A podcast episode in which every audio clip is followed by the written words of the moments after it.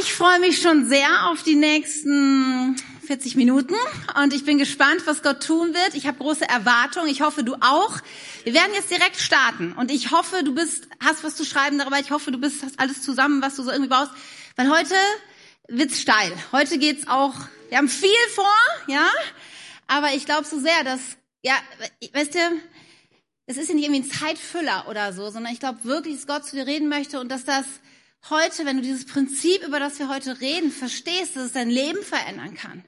Ja, dass du heute hier rausgehst und du bist nicht mehr der gleiche, so wie, wie gestern. Dass sich Dinge verändern, dass du wirklich eine neue Richtung einschlagen kannst für dein Leben. Das glaube ich zutiefst.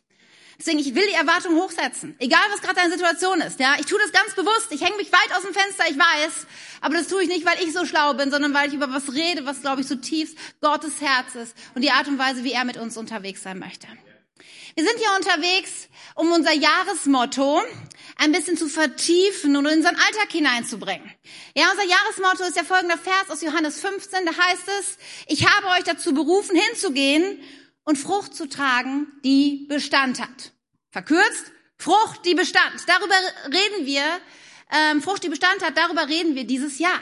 Wie kann das in unserem Leben Wirklichkeit werden? Ja, dass wir nicht irgendwie leben und irgendwann zurückgucken und da ist nicht so viel, sondern dass wir wirklich etwas erleben, was Wert hat in unserem Leben. Und dazu hatten wir noch diese Stelle aus Lukas 8, wo Jesus über das vielfältige Ackerfeld spricht.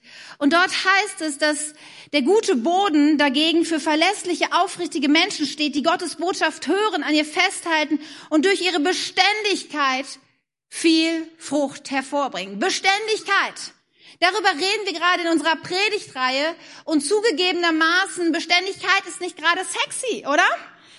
Ich weiß nicht, wie du so denkst, aber wenn jemand zu dir kommt und sagt, Herr Ruth, du bist ja so beständig. Ich weiß nicht, wo wir denken, ja, wow, also das wollte ich schon immer sein.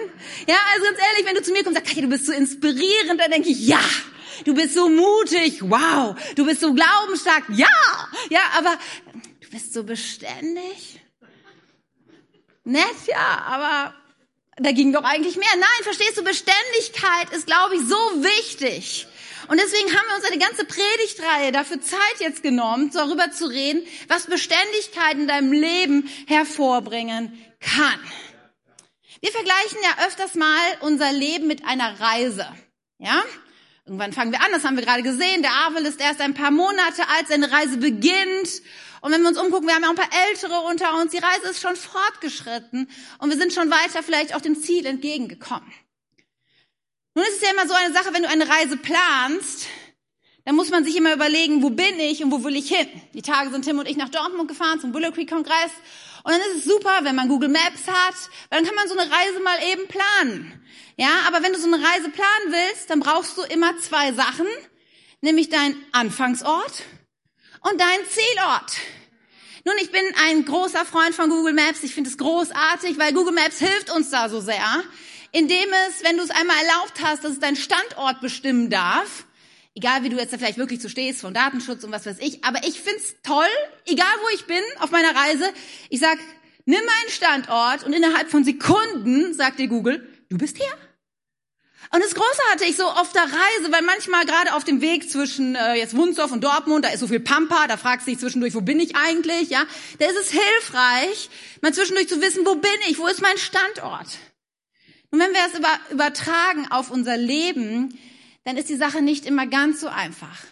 Physisch, na klar, ich bin im Potskamp 10, das weiß ich. Aber könntest du so aus dem Stand heraus sagen, wo stehst du gerade eigentlich mit deinem Leben? Wenn du jetzt heute Nachmittag dich hinsetzt und so mal einen Strich auf dem weißen Blatt ziehst und sagst, das war mein Leben bis jetzt. Und dann überlegst, okay, wo stehe ich mit meinem Leben? Wo stehe ich in meinen Beziehungen, in meiner Ehe, mit meinen Kindern? Wo stehe ich in meinem Job? Wo stehe ich in meinen Finanzen? Wo stehe ich in meiner Gesundheit? Bin ich da, wo ich eigentlich jetzt sein wollte? Und ich glaube, dass es so wichtig ist, wenn wir heute über, über eine Reise reden, über einen Weg legen, über, über Beständigkeit reden, ist es unerlässlich, dass wir darüber reden, dass wir irgendwie klarkriegen müssen, wo bin ich eigentlich gerade? Wo ist der Startpunkt? Wo ist meine Standortbestimmung? Ja, wo stehe ich mit meinem Leben? Weil wenn du das nicht weißt, dann weißt, kannst du auch nicht wissen, wie du von dem Ort, wo du irgendwo hinkommen willst. Ja, ein Ziel zu erreichen kannst du nur, wenn du weißt, wo du bist, den Weg planen. Und dann kommen wir zum zweiten Punkt. Wenn du weißt, wo du bist, dann musst du auch eingeben bei Google Maps, wo du hin willst. Reicht manchmal grob schon eine Umschreibung. Westfalen, Halle, Dortmund, brauchst keine Adresse, krieg Google Maps hin. Weißt du auch, wo du hin willst? Weißt du, eins ist klar, wir werden alle irgendwo enden. Die Frage ist nur, wo? Wo wirst du enden mit deinem Leben? Unser Präses Johannes Justus hat mal gesagt, man muss nur zwei Dinge im Leben, aufs Klo und sterben. Und das ist, glaube ich, die Wahrheit. Wir denken oft, wir müssen so viele Dinge, aber klar ist, irgendwann wird unser Leben zu Ende sein. Und die einen oder anderen sind schon weiter an diesem Punkt als manche andere. Und es ist so wichtig, sich zu überlegen, wo will ich irgendwann enden? Wo will ich, wie will ich sein? Wo soll es zu Ende gehen mit meinem, was, was soll dann die Frucht sein? Und natürlich, wenn du jung bist, dann verdrängt man das und denkt, ah, da will ich gar nicht so viel drüber nachdenken. Aber es macht doch keinen Sinn, wenn du eine Reise planst, oder? Einfach irgendwie zu fahren. Du brauchst doch ein Ziel. Jetzt stell dir mal kurz vor, wo willst du hin? Mach mal deine Augen zu und überleg, wie soll das sein, wenn ich Ende meines Lebens, wenn ich 70, 80, 90, wenn ich, wie, wo, wie soll das sich anfühlen? Wer soll dann, wie soll das sein? In diesem Moment, wenn ich das mache, ich, ich, das erste, was ich sehe, ist meine Familie. Sehe ich meine Kinder. Vielleicht mit ihrer Familie. Und, ich, und wir haben eine gute Beziehung und einen engen Draht zueinander. Und wir, ja, selbst wenn wir vielleicht nicht so eng zusammen wohnen wie jetzt, Herr, so weiß ich doch, dass unsere Herzen eng verbunden sind. Was siehst du? Wenn du dich fragst, wo du irgendwann mal hinkommen willst, was soll die Frucht sein, die dein Leben für Bestand hat? Ich glaube, keiner von uns würde sagen, ach, am liebsten so am Ende meines Lebens wäre ich einsam, arm und verbittert. Was, was wäre so meins? Das sagt kein Mensch, oder? Gibt's hier irgendjemand, aber hörst du mich? Ich glaube, so viele Menschen erleben leider diese Realität am Ende ihres Lebens. Und sie wollten dort nicht hinkommen. Und ich habe schon mit Leuten gesprochen, die gesagt haben, Katja, ich wollte nie so werden. Wie konnte das passieren? Wie konnte es passieren? Das ist die Frage. Wie konntest du irgendwo hinkommen, wo du gar nicht hin wolltest? Nun, meiner Meinung nach gibt es drei Probleme bei dieser ganzen Geschichte. Entweder du hast bei der Standortanalyse geschummelt. Ja, du hast dir was vorgemacht. Du hast dir gedacht, du wärst an einem Punkt und du warst da gar nicht. Und da sind wir manchmal Experten drin. Ich weiß nicht, wer gerne nach Weihnachten so auf die Waage geht. Ja, ich sehe schon, ihr seid alle Experten. Wie keiner geht nach Weihnachten gerne auf die Waage und dann schummelt man gern so ein bisschen. Erstmal geht man natürlich vorher aufs Klo und zieht alle Klamotten aus, die man irgendwie so am Leib hat. Und dann gibt's so den Trick, ich kann ja so ein Bein drunter lassen und drauf nicht auf die Waage stellen. So. Und wahrscheinlich, wenn ich nicht richtig hingucke, dann ist es auch gar nicht so schlimm. Ja, ihr wisst, man kann ja, man kann ja schummeln. Irgendwie. Und manchmal glaube ich, schummeln wir bei unserer Standortanalyse. Auch meine Ehe ist gar nicht so schlimm. Nein, es ist, ja, wir haben so ein paar Probleme, aber ist eigentlich gar nicht so schlimm. Du weißt du, das Problem ist, ich kenne das vom Wandern, als Kind sind wir viel gewandert. Wenn du wanderst, dann ist es immer sehr wichtig, dass du auch genau weißt, an welcher Stelle des Weges du gerade bist. Und ich weiß, dass es auch schon mal vorkommen kann, dass man sich vertut und dass man denkt, man wäre schon sehr viel weiter den Weg gegangen. Und dann wird es irgendwann dunkel und weil du dich verschätzt hast, damit, wo du wirklich stehst, kommst du nicht vor Anbruch der Dunkelheit zu deinem Ziel. Und das ist sehr gefährlich. Deswegen sei vorsichtig mit der Standortanalyse. Weißt du was? Die Wahrheit ist immer deine Freundin. Auch wenn sie manchmal bitter ist, auch wenn sie manchmal wehtut, auch wenn sie manchmal erschreckend ist. Aber es ist so wichtig. Nun, die Standortanalyse kann falsch sein. Es kann aber auch einfach sein, dass du den falschen Weg genommen hast. Ich meine, du bist los, aber anstatt da anzukommen, bist du irgendwie den falschen, falschen Weg genommen. Das kann auch sein. Oder was auch sein könnte ist, du bist zwar gestartet und bist lange Zeit den guten Weg gegangen, aber nicht mit Beständigkeit.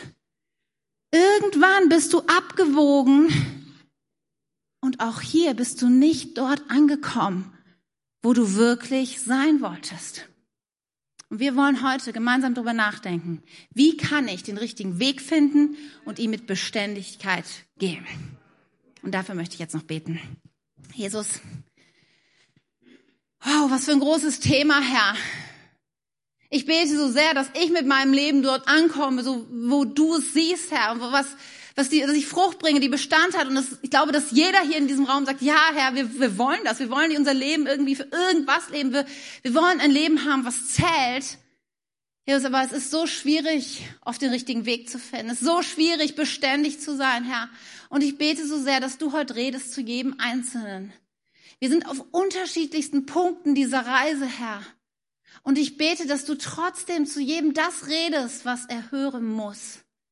Und dass du Herzen veränderst und dass heute neue Richtung entsteht und Beständigkeit entsteht, sodass wir wirklich alle zum Ziel kommen.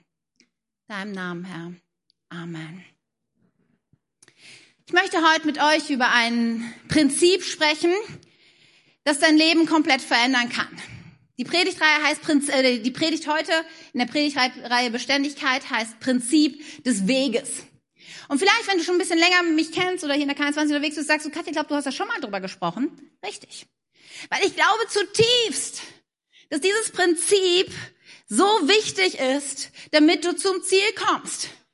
Und wenn du jetzt heute hier sitzt und du sagst, Katja, ich glaube gar nicht an diesen Jesus, auch diesen Gottesdienst finde ich komisch, das ist erstmal jetzt völlig egal, weil dieses Prinzip ist wie ein Naturgesetz.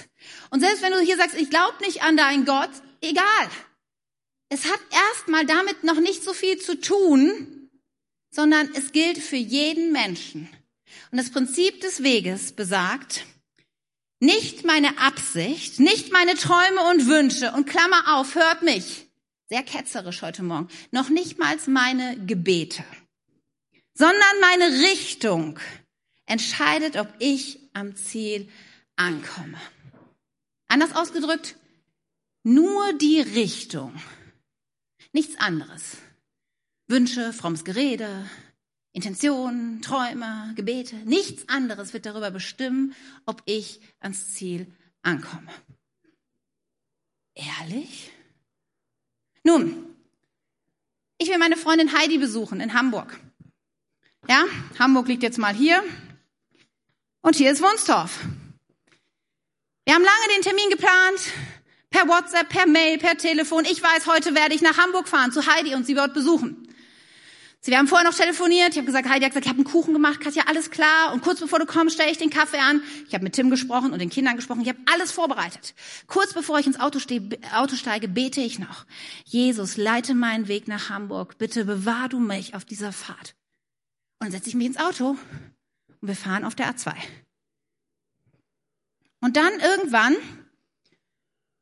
bin ich ein bisschen verpeilt und ich biege nicht hier Auto beim Flughafen zu Bringers A352 ab, sondern ich biege weiter, fahre weiter A2 geradeaus. Und hätte ich ja noch eine Chance, ne, das ist ja was Hannover Ostkreuz irgendwann nochmal oder so, abzubiegen. Aber anstatt auf die A7 Richtung Hamburg zu fahren, fahre ich die A7 nach Süden Richtung Kassel. Ich singe im Auto. Heute fahre ich nach Hamburg. Ja? Ich stelle mir schon vor, wie gut der Kuchen schmecken wird. Ich rieche den Kaffee schon in meiner Nase. Und ich fahre und fahre. Sehr beständig. Klammer auf Beständigkeit alleine reicht nicht, um ans Ziel anzukommen. Du musst auf dem richtigen Weg sein. Man kann auch sehr beständig in die falsche Richtung laufen. Das ist ein großes Problem bei manchen Menschen. So, ich fahre und nach zwei Stunden ruft Heidi mich an und sagt, Katja, bist du noch auf der Autobahn noch schon abgefahren? Ich sag, ich bin noch auf der Autobahn. Sag, kommst du gut voran oder hast du Stau? Ich sag, nö, kein Stau. Er sagt, ja, müsstest du ja eigentlich mal langsam da sein. Ja, ich sag, ich hoffe auch. Dann sagt sie, wo bist du denn? So, ja, ich sag, südlich von Kassel. Und sie sagt, wie südlich von Kassel? Das ist die falsche Richtung, Katja. Du wirst nie in Hamburg ankommen. Es sei denn, ich fahre sehr, sehr, sehr, sehr, sehr, sehr, sehr, sehr lange. Aber das funktioniert nicht wirklich. Ja. Sie sagt, Du bist in der falschen Richtung unterwegs. Wieso? Ich wollte doch nach Hamburg. Ich habe mit Tim drüber gesprochen, ich habe mit ihr drüber gesprochen. Es steht in meinem Kalender, dass ich nach Hamburg wollte. Ja, ich habe sogar dafür gebetet, dass ich nach Hamburg komme. Aber ihr alle schüttelt den Kopf und denkt, Katja, falsche Richtung. Und das ist das Prinzip des Weges. Verstehst du? Und was uns im physischen, im geografischen so viel Sinn macht. Ich brauche euch ja nicht länger jetzt hier überzeugen davon, oder? Ganz ehrlich, aber in unserem Leben leben wir so oft was anderes. Du möchtest gerne hier oben ankommen und sagen, ich möchte finanziell safe sein. Mein Konto soll immer im Plus oder noch einen dicken Puffer haben, ja? Zwei Monatsgehälter, damit ich auch für Dinge, die unvorhergesehen sind, vorbereitet. Das ist das, da möchtest du hin. Und momentan ist es leider noch nicht so. Aber dieses neue Paar Schuhe und dieser Flat-Bildschirm und, ja, und das neue Handy, iPhone 10. Verstehst du? Du kaufst diese Dinge, du gehst einen anderen Weg, obwohl du etwas ganz anderes möchtest. Du möchtest eine super Beziehung zu deinen Kindern haben, aber du arbeitest 80 Stunden und noch mehr. Versteht ihr? Wir wollen etwas erreichen, aber den Weg, den wir wählen, der führt uns nicht ans richtige Ziel. Manchmal kommen Leute zu mir und sagen, ich habe ein Problem, Katja. Letztens, das ist schon ein bisschen länger her, kamen Leute zu mir, ein Ehepaar, und sagte, wir haben unser Sohn, der macht uns echt Sorge, Grundschulalter oder so, und sagte, ähm, der ist immer so, so wenig respektvoll. Ja, der, der beschimpft uns, der hat Stinkefinger. Und das finden wir eigentlich nicht so gut. Und dann, als wir so darüber sprachen, habe ich gesagt, ja, ich sag, wie reagiert ihr denn, wenn euer Sohn zu euch so ist? Ja, also, weiß nicht so richtig. Also wenn wir was sagen würden, dann wäre, glaube ich, ziemlich sauer auf uns. Und ich sage, ja? Ja, sage ich, wäre wahrscheinlich äh, berechtigt. Also es ist nicht unberechtigt. Also ich weiß, diese, dieses Ehepaar, die hatten ein Ziel. Die wollten eine gute Beziehung zu ihrem Sohn. Und sie wollten aber auch, dass er respektvoll ist, dass er gehorsam ist, weil sie auch prinzipiell verstanden haben, dass es gut ist. Ja, für seine Schullaufbahn, wenn er lernt, mit Respektpersonen auch respektvoll umzugehen. Für seinen späteren Arbeitgeber macht das durchaus Sinn, wenn man das irgendwie für sich klargekriegt hat, dass es Leute gibt im Leben, die einem was zu sagen haben und dass man nicht mit dem Stinkefinger reagieren sollte. Das alles, das, das Ziel war klar, aber der Weg war, okay, wir wollen die besten Freunde unseres Sohnes sein. Und wir wollen, dass immer gute Stimmung zwischen uns herrscht. Das Problem ist nur, dass es der falsche Weg ist, die falsche Richtung, die dich nicht dazu bringen wird.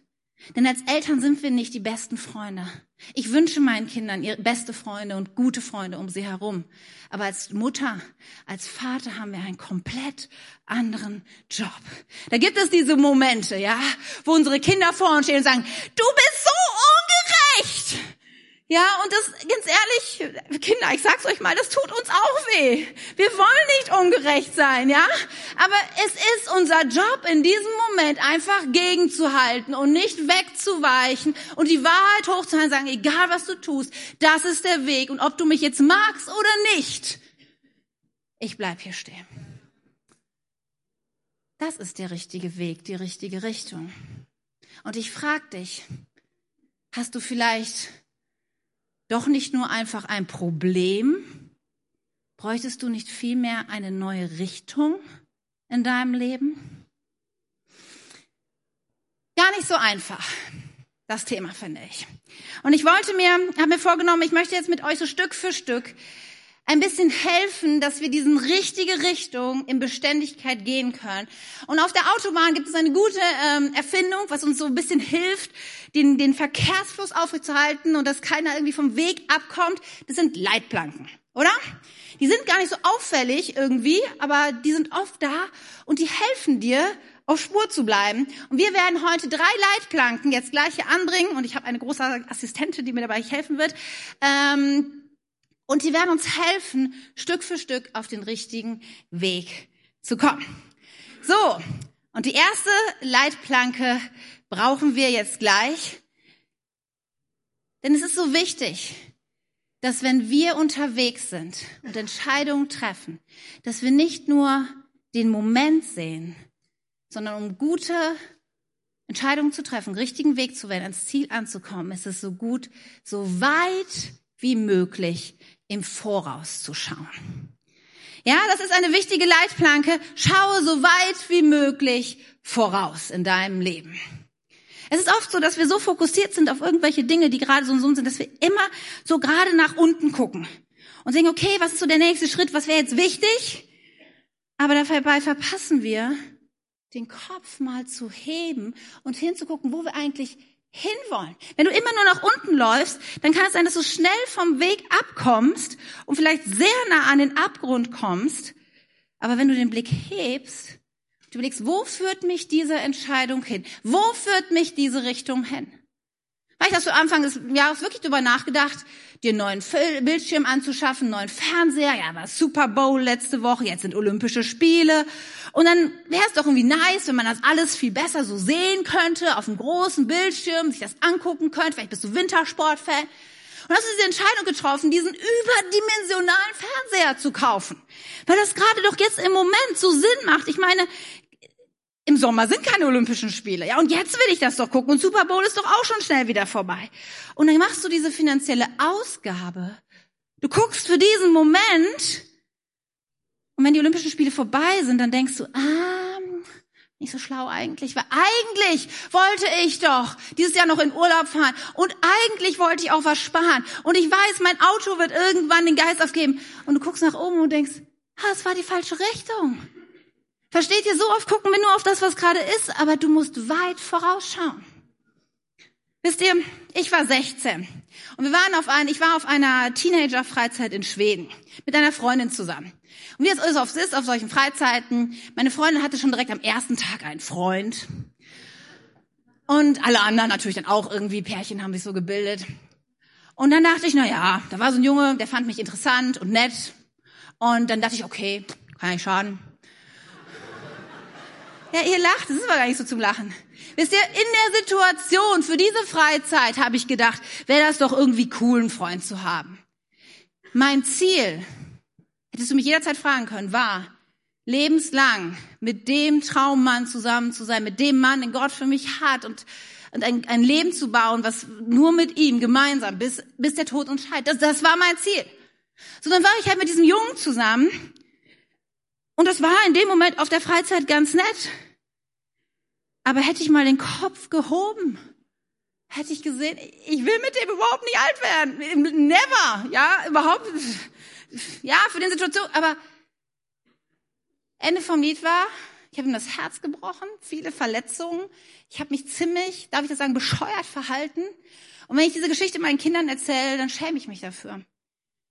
Vielleicht denkst du, ja Katja, komm, hast doch Tim kennengelernt, ist doch super, ne? Ist doch alles gut, du bist doch da irgendwo. Ja, weißt du, aber wenn ich zurückkomme, denke ich ganz ehrlich, das hätte ich mir sparen können.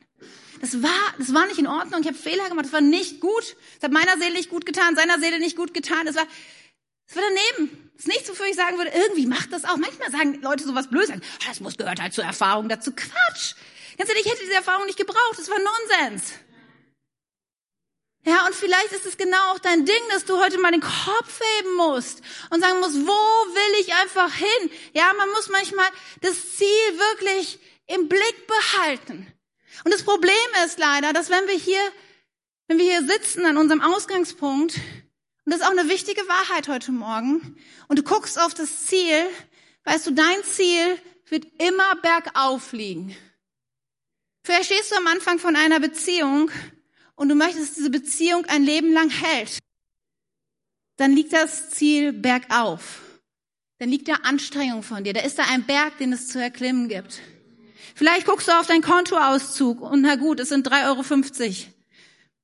Und du denkst, das ist aber nicht das Ziel, wo ich hin möchte. Okay, da liegt Arbeit vor mir. Vielleicht stehst du auf der Waage und da steht eine Zahl, die dir sagt, dass dein Körper in keiner guter Verfassung ist. Und du weißt, ich möchte das nicht länger. Und du siehst nach oben und der Berg liegt vor dir. Aber es ist so wichtig zu wissen, versteht ihr? In unserer Gesellschaft ist es manchmal so, dass man einfach dafür gefeiert wird, dass man gerade da ist und dass man irgendwie cool ist oder irgendwas. Aber weißt du was, um das Ziel zu erreichen, musst du den Berg erklimmen. Unser Jugendpastor Teddy, wenn du ihm auf Instagram folgst, der äh, ist gerade dabei, fit zu werden. Ich glaube, der ist heute bei Crossover oder ist der irgendwo hier im Raum? Ja, dann kann ich ja über ihn reden, sehr gut. Wer ihm auf Inst sitzt du da hinten, Teddy? Oh, du sitzt im Dunkeln. das ist fies, wenn die Amerikaner sich im Dunkeln verstecken. Ted raus. Was machst du da hinten? Ich rede auch über dich, wenn du da bist übrigens. Das macht mir nicht so viel. Ist ja was Gutes, was ich rede. Teddy will nämlich Sport machen. Und auf der Willow-Konferenz haben mich schon Leute drauf angesprochen, auf unseren Jugendpastor und auf seine Instagram-Postings und was weiß ich, weil Teddy liebt Hard Work Dedication. Ja? Vielleicht denkst du, von was redet sie? Du kannst bei Instagram mal Teddy folgen und du weißt nach einem Tag, wovon ich rede weil dir das ständig entgegengeschrien wird von unterschiedlichsten Leuten. Und es heißt so viel wie Hingabe an harte Arbeit. Und jedes Mal, wenn er im Fitnessstudio steht, dann brüllen Bong und ebe sich das gegenseitig zu und sind voller Leidenschaft. Da sind die beiden, ne? Sag ich die Wahrheit? Ja, sie sagt die Wahrheit, danke. Also, und was vielleicht witzig ist hier, ja, wenn du es bei Instagram siehst, musst du schmunzeln. Aber ich würde dir so gerne zurufen heute Morgen. Hard Work, Dedication. Come on, Leute. Da gibt es ein Ziel zu erreichen. Gott hat dich dazu berufen, gute Frucht zu bringen. Und vielleicht solltest du diesen Berg jetzt mal in Angriff nehmen. Vielleicht solltest du wirklich gucken, wo du hin willst, fokussiert sein und strategisch vorgehen und dieses Ziel dann auch erreichen. Come on, Freunde. Es steht so viel auf dem Spiel. Ja, lasst uns gemeinsam gemeinsam vorangehen. Du in deinem Leben, wir als Kirche. Es gibt da etwas, was zu erreichen geht und das ist harte Arbeit. Aber Gott ist mit dir. Heb den Blick und schau voraus, wo du hin willst. Der zweite Punkt ist, dass du, einer freut sich. Der zweite Punkt, die zweite Leitplanke heute Morgen ist, dass es einen weiteren Faktor gibt, nämlich nicht nur die Richtung, sondern auch Zeit musst du mit einkalkulieren, um ans Ziel zu kommen. Wisst ihr, diesen, dieser, dieser Weg jetzt hier, den wir jetzt hier gehen, der, der kann im, im Höchstfall ein ganzes Leben darstellen. Und das ist viel Zeit, oder? Was so, was so irgendwie ins, ins, ins Land geht. Ich habe euch mal ein Bild mitgebracht. Jetzt bald beginnt ja die, ähm, der Frühling, hoffentlich. Und dann kommen vielleicht die ersten Blüten an den Bäumen, Apfelblüten. Und jeder von uns weiß, dass da kein Tag zwischen liegt, zwischen der Blüte und dem Apfel, sondern Monate. Ja, ich weiß nicht, wann die Apfelblüte ist, vielleicht im April oder irgendwie sowas. Und die Apfelernte ist dann irgendwie September, Oktober. Monate braucht es von der Blüte bis zur Frucht. Und genauso ist es auch in unserem Leben. Es braucht Zeit. Nur Zeit hat das Problem, es verzerrt die Realität. Was meine ich damit? Als ich, wenn ich jetzt eine Zigarette heute rauchen würde, hätte ich morgen zu einer sehr hohen Wahrscheinlichkeit kein, Brust, äh, kein, kein Lungenkrebs. Wenn ich heute den Streit, den ich mit Tim gleich haben könnte, eventuell nicht schlichte und um Vergebung bitte, wird er sich morgen nicht von mir scheiden lassen. Verstehst du? Zeit verzerrt Ursache und Wirkung in unserem Leben so oft. Und das tut es im Negativen wie auch im Positiven. Hier unsere Fitnessleute. Ihr wart jetzt wie auf dem Fitnessstudio? Ehrlich. Ja, diese Woche was, Teddy? Du, du warst oft, ja, alles klar. Das hätte mich jetzt auch gewundert, wenn eine andere Antwort. Also, da angenommen, die waren jetzt fünfmal im Fitnessstudio oder irgendwie sowas. Und leider, nehme ich an, ist der Sixpack noch nicht da. Verstehst du nur, du hast einmal etwas gemacht und du denkst sofort, wäre irgendwie das Resultat da. Weil du den Faktor Zeit nicht einrechnest. Nur weil du heute Morgen es geschafft hast, so geduldig zu sein mit deinen Kindern, der was sich nicht anziehen wollte, und den Kindern. Heute warst du so geduldig. Aber das heißt leider noch nicht, dass Geduld deine neue Charakterstärke ist. Verstehst du? Und dieser Faktor Zeit, es braucht nicht nur Richtung, sondern auch Zeit, um dorthin zu kommen. Das musst du verstehen. Als Tim und ich uns eine gute Gewohnheit überlegt haben, äh, wie wir unsere Ehe gut bauen können, haben wir irgendwann entschieden, wir brauchen Eheabende. Ja, und dann haben wir das irgendwie hingekriegt. Wir haben unsere Kinder, Babysitter und irgendwie einen Abend freigeräumt und dann sind wir ähm, ziemlich ausgeführt in ein Lokal. Und das fing auch die ersten zehn Minuten ganz gut an uns hingesetzt, ein bisschen unterhalten und ich muss zugegebenerweise, es war jetzt nicht Tims Fehler, sondern mir ging es in der Zeit einfach nicht so gut. Ich war ziemlich durch, ziemlich erschöpft, viele Dinge, die mich extrem herausgefordert haben und immer, Und irgendwie kam es dann dazu, dass Tim irgendeine Frage mir stellte und plötzlich fing ich an zu weinen. Nicht für eine Minute, nicht für zwei Minuten, nicht für eine Viertelstunde, nicht für eine halbe Stunde. Ich glaube, ich habe zwei Stunden geheult. Die äh, Bedienung kam, nahm die Getränke auf, brachte die Getränke, Katja heute. Die Bedienung kam, Essen hingebracht, äh, Essenbestellung, Essen kam, Katja heute.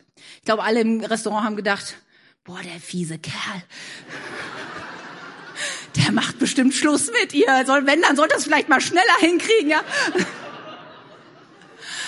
Ah, ich habe wirklich und ich habe echt versucht irgendwie, aber ich war so am Ende und ich habe echt nicht die Kurve gekriegt. Das ist jetzt nicht so ganz normal für mich, aber es war boah, was für ein Abend. Und irgendwann sagte, vielleicht sollten wir besser nach Hause.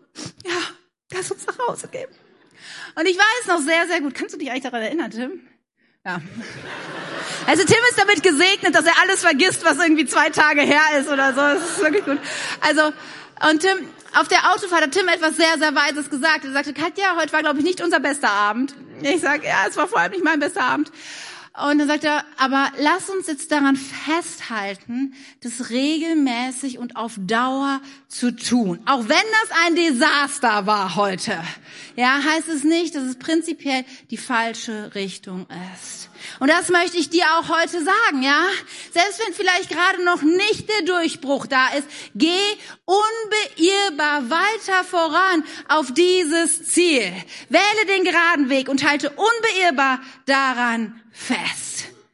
Und gerade wenn du vielleicht heute hier sitzt, habe ich so in der Vorbereitung noch auf dem Herzen gehabt und du bist vielleicht bist Single und du wünschst dir so sehr eine Familie und einen Ehemann und du bist jetzt kurz, du denkst irgendwie, ach, vielleicht sollte ich meinen Standard einfach runterschrauben. Ich möchte dir jetzt echt sagen, tu es nicht. Du weißt nicht, wie weit du den Weg schon gegangen bist. Du weißt nicht, wie viele Schritte vor dir liegen. Deswegen halte durch. Das dritte, über das wir heute noch reden wollten, das die dritte Leitplanke. Lenke deine Aufmerksamkeit und baue gute Gewohnheiten. Weißt du, mit der Aufmerksamkeit ist es so ein Ding. Zwischen Kindern und Erwachsenen ist ein großer Unterschied. Kinder, ihre Wahrnehmung ist ihrer Aufmerksamkeit unterworfen. Hä? Also, Beispiel, ich habe euch ein Foto mitgebracht von meinen Kindern, das sind Marie und Leonie. Süß, oder? So, sie gucken gerade Biene Maya. Und zwar die richtige Biene Maya, die noch so ein bisschen pummelig ist. Und ich glaube, Thekla ist gerade aufgetaucht. Und du siehst, glaube ich, an Leonies Blick rechts, sie ist gefesselt. Nichts auf dieser Welt könnte dieses Kind gerade dazu bringen, auch Marie, sie trinkt gerade zwar etwas, aber alle Augen sind auf den Fernseher gerichtet und was jetzt gleich passieren wird. Sie sind fokussiert, ihre Aufmerksamkeit ist gefangen genommen. Ich hätte jetzt ja weiß was sagen können. Wir sagen können, hey, wollen wir rausgehen? Reise, Reise, ja, Biene Maya. Versteht ihr? In dem Bild, in dem Moment denkst du, ach, ist ja süß. Mir ist das als Kindergartenkind, das war nicht süß. Mein Fokus war darauf gerichtet, ich wollte über die Straße auf die Wiese, wo meine Freunde spielten.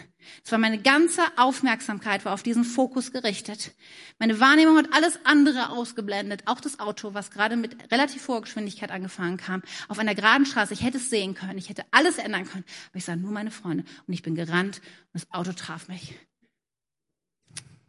Der Autofahrer ist ausgestiegen, er war völlig entsetzt. Er sagt, du hast das musstest du mich doch sehen. Ja, manchmal ist sind wir so gefangen in unserer Aufmerksamkeit und blenden alles andere aus.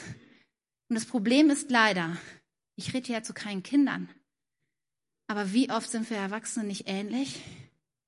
Dass wir plötzlich irgendwas unsere Aufmerksamkeit gewinnt und plötzlich dann wird alles andere über Bord geworfen. Wisst ihr, mein Leben funktioniert dadurch, dass ich gute Gewohnheiten installiert habe. Gute Gewohnheiten, die mein Leben auf Spur halten. Täglich stille Zeit mit Gott. Ja, wo ich bete, wo ich das Wort Gottes lese, wo er zu mir reden kann. Täglich die Zeiten mit meinen Kindern. Ja, die, die Möglichkeiten, dass Tim und ich, unsere Eheabende.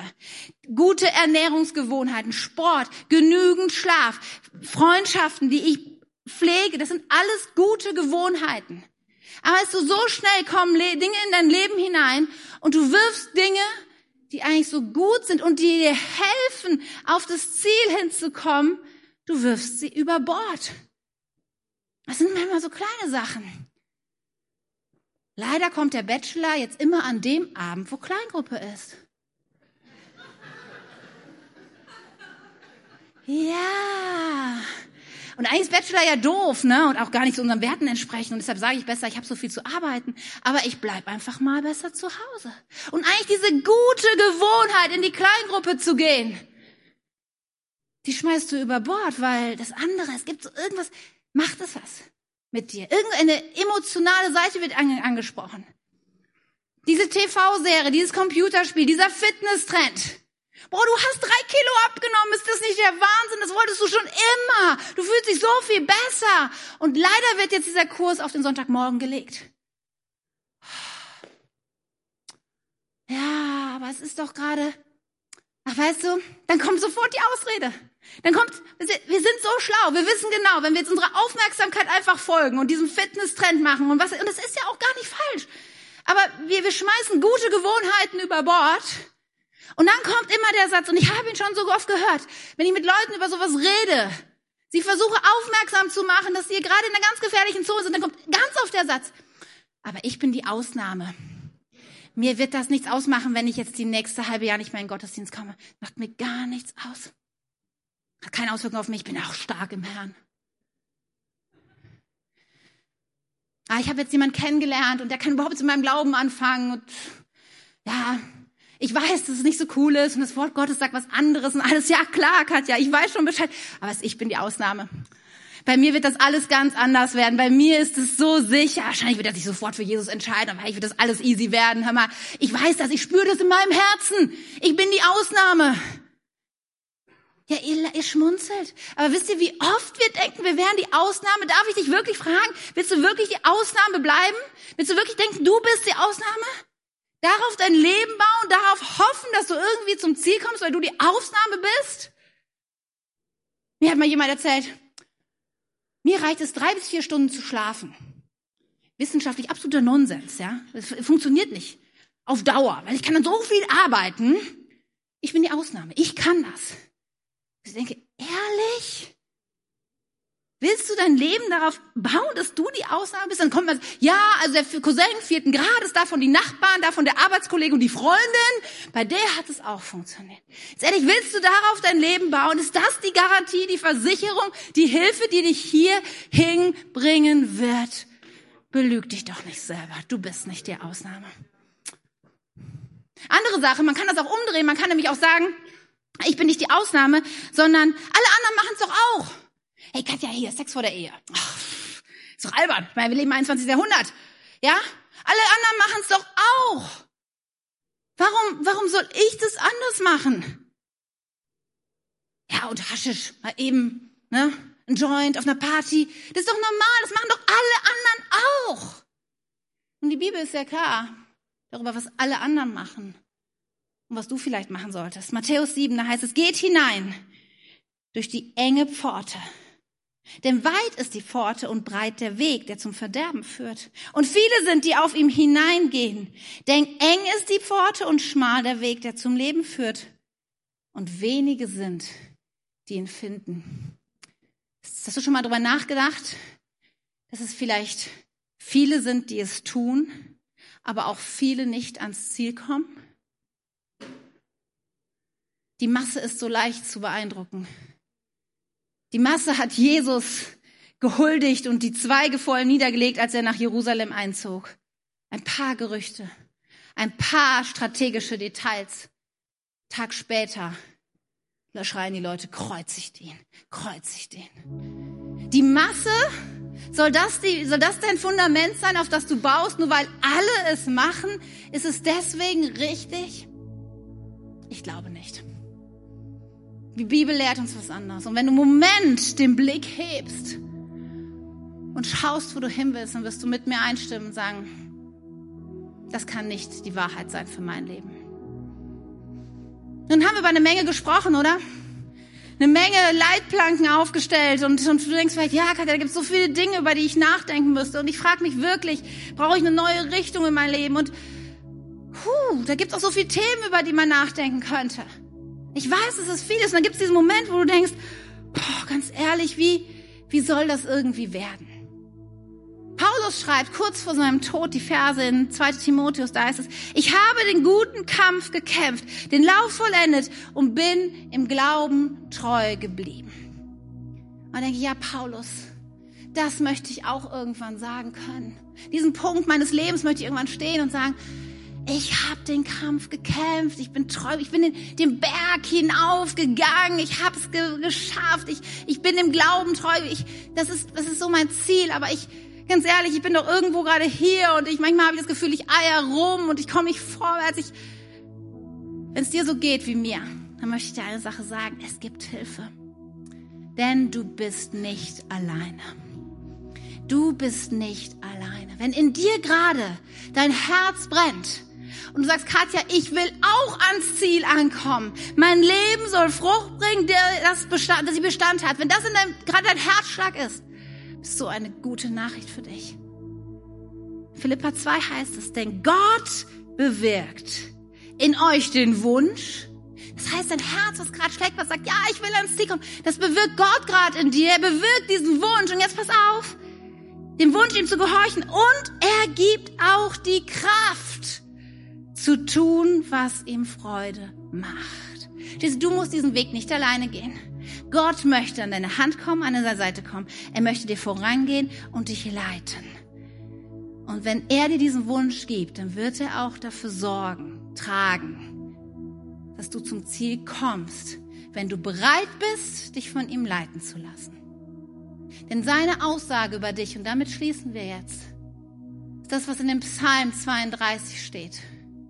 Da heißt es, ich will dich unterweisen und dir den Weg zeigen, den du gehen sollst. Ich will dich mit meinen Augen leiten. Gott sagt, ich sehe dich. Ulla, ich sehe dich. Leonie, ich sehe dich. Silas, ich sehe dich. Meine Augen sind auf dir. Und wenn du den Blick hebst und in meine Augen guckst, dann kann ich dich leiten. Wenn du ab jetzt sagst, diese gute Gewohnheit, die Nähe Gottes zu suchen, das Wort zu studieren, in, zu beten und seinen, sein Angesicht zu suchen, wenn das eine Gewohnheit wird, die dein Leben prägt, dann kannst du Gottes Blick wahrnehmen und dann kann er dich leiten. Und wisst ihr, das Verrückte ist, es funktioniert. Gott hilft dir, den richtigen Weg zu wählen. Es ist viele Jahre her und ich, ich saß in einem Gottesdienst wie diesen und wir haben Abendmahl gefeiert. War im Wuppertal, deswegen ihr braucht euch nicht denken, war das hier oder irgendwas, ganz woanders, ganz andere Zeit. Und dann wird das Abendmahl eingeleitet, der Pastor, der das Abendmahl leitet, der sagt, weißt du was, und heute zum Abendmahl, wir hören, ähm, ich habe ein besonderes Lied mitgebracht, das spielen wir jetzt ein zum Abendmahl. Das bedeutet mir so viel. Und es sind Texte aus Jesaja und was weiß ich. Und, ähm, und ich lasse das jetzt einspielen.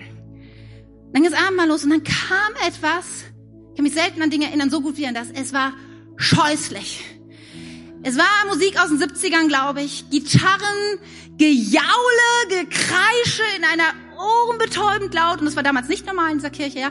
Und, und dann schrie jemand durchs, also über die, über die Boxen kam dann irgendjemand, der Jesaja-Texte irgendwie vertont hatte. Ich habe in der vierten, fünften Reihe gesessen, Abendmahl ging los, ich dachte, was um alles in der Welt geht? Ist der von allen guten Geistern verlassen? Wie kann man sowas in einem Gottesdienst machen? Das ist fürchterlich, das ist scheußlich. Ich werde nach dem Gottesdienst sofort dahin gehen und mich beschweren. Dem werde ich sagen, ob er noch alle Tassen im Schrank hat. So, das kann doch nicht ernst sein. Ich habe mich so aufgeregt. Dann der nächste Gedanke war sofort klar. Ich werde heute nicht das Abendmahl nehmen. Heute nicht. Gott sei Dank war ich nahe an Jesus. Gott sei Dank habe ich plötzlich seinen Blick auf mir gespürt. Gespürt, wie er zu mir sagte, ehrlich, Katja? Ehrlich? Du kannst heute nicht das Abendmahl nehmen? Du kannst dich heute nicht daran erinnern, dass mein Sohn an diesem Kreuz gestorben ist für dich? Du kannst es nicht? Ist, ist das so? Und ich merkte schon, mein Herz anfing zu kippen und ich wusste, ich bin hier ganz falsch Und Dann schenkte Gott mir etwas. Und weißt du, das ist das, wenn du nah an Gott bist. Er leitet dich auf dem richtigen Weg. Er hilft dir. Er ist die Leitbank. Weil dann hatte ich, und vielleicht denkst du, ich bin bekloppt, aber es ist die Wahrheit. In dem Moment sah ich mich plötzlich mit 70. Und ich sah, wie ich schimpfte und wie mein Gesicht verzerrt war über Dinge, die ich nicht verstand und nicht haben wollte und blöd fand. Und ganz kurz fragte Gott mich noch, willst du das, Katja? Willst du so werden? Und mir stand Tränen in den Augen, weil ich dachte, nein, auf keinen Fall. Also Gott hat, weil, weil ich nah an ihm war, Gott hat meinen Blick kurz gehoben und gesagt, Katja, guck hin, guck hin. Dahin führt dich dieser Weg. Willst du das? Weißt du, Gott möchte uns leiten, aber wir müssen diese Entscheidung treffen, ob wir jetzt den richtigen Weg gehen. Das nimmt dir Gott nicht ab. Er leitet dich, er gibt dir diese Momente, er hält gegen. Aber dann bist du gefragt. Und Gott sei Dank habe ich an diesem Tag Abendmahl genommen und nach dem Gottesdienst meine Klappe gehalten. Darf ich dich fragen, wie eng bist du mit Gott unterwegs?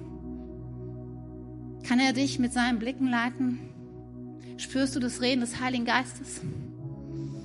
Wenn du sagst, nein, Katja, nicht so wirklich, dann wäre es doch gut, heute eine neue Richtung einzuschlagen. Zu sagen, so nah dran, Gott, so nah dran, leite mich, denn ich will ans Ziel kommen. Amen.